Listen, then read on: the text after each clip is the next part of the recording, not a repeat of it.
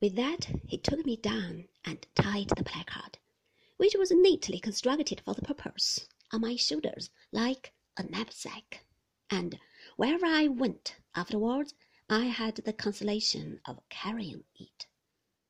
What I suffered from that placard, nobody can imagine.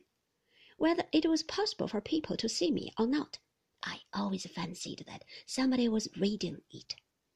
It was no relief to turn round and find nobody, for wherever my back was, there I imagined somebody always to be. That Crome man with wooden leg aggravated my sufferings. He was in authority, and if he ever saw me leaning against a tree or a wall or the house, he roared out from his lodge door in a stupendous voice, "Hello, you sir, you Copperfield! Show that badge conspicuous! Or I'll report you. The playground was a bare gravelled yard open to all the back of the house and the offices. And I knew that the servants read it, and the butcher read it, and the baker read it, that everybody in the world who came backwards and forwards to the house of a morning when I was ordered to walk there read that I was to be taken care of for I beat. I recollect that I positively began to have a dread of myself as a kind of wild boy who did bite. There was an old door in this playground on which the boys had a custom of carving their names. It was completely covered with such inscriptions.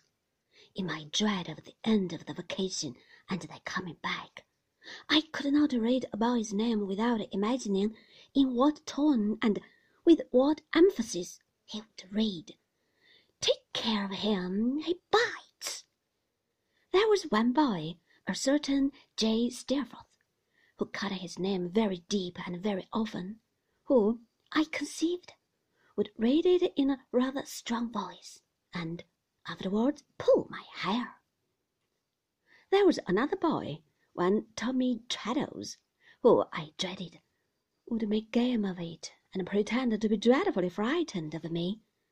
There was a third, George Demple, who I fancied would sing it. I have looked, a little shrinking creature, at that door, until the owners of all the names, there were five and forty of them in the school then, Mr. Mayor said, seemed to send me to Coventry by general acclamation, and to cry out, each in his own way, Take care of him! He bites! It was the same with the places at the desks and the forms. It was the same with the groves of deserted bedsteads I peeped at, on my way to, and when I was in my own bed. I remember dreaming night after night of being with my mother as she used to be, or of going to a party at Mr. Peggotty's, or of travelling outside the stage coach, or of dining again with my unfortunate friend, the waiter, and in all these circumstances making people scream and stare by the unhappy disclosure that I had nothing on but my little night shirt and that black heart. In the monotony of my life, and in my constant apprehension of the reopening of the school, it was such an insupportable affliction. I had long tasks every day to do with Mr. Mell, but I did them, there being no Mr. and Miss Murdstone here, and got through them without disgrace. Before and after them, I walked about, supervised, as I have mentioned, by the man with wooden leg. How vividly I call to mind the damp about the house, the green cracked flagstones in the court, an old leaky water butt, and the discoloured trunks of some of the grim trees which seemed to have dripped more in the rain than other trees, and to have blown less in the sun.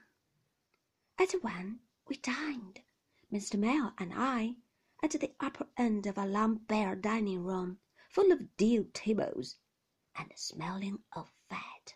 Then we had more tasks until tea, which Mr. Mell drank out of a blue teacup, and I out of a tin pot, all day long, and until seven or eight in the evening.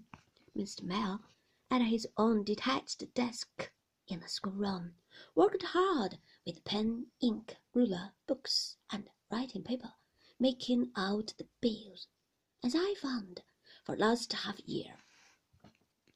When he had put up his things for the night, he took out his flute and blew at it until I almost thought he would gradually blow his whole being into the large hole at the top and ooze away at the keys. I picture my small self in the dimly lighted rooms, sitting with my head upon my hand, listening to the doleful performance of Mr. Mell, and conning tomorrow's lessons. I picture myself with my books shut up, still listening to the doleful performance of Mr. Mell, and listening through it to what used to be at home, and to the blowing of the wind on elm flats, and feeling very sad and solitary. I picture myself going up to bed among the unused rooms, and sitting on my bedside crying for a comfortable word from Peggotty.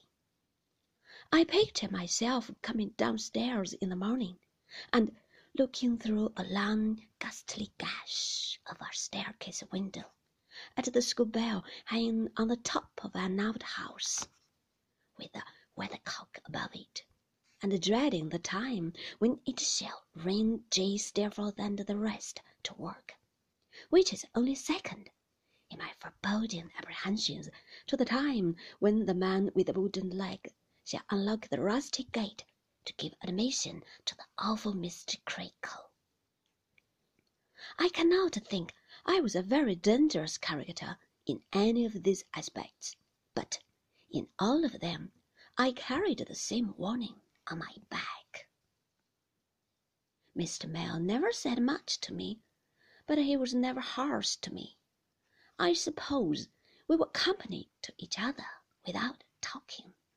I forgot to mention that he would talk to himself sometimes, and grin and clench his fist, and grind his teeth, and pull his hair in an uncomfortable manner. But he had these peculiarities, and at first they frightened me, though I soon got used to them.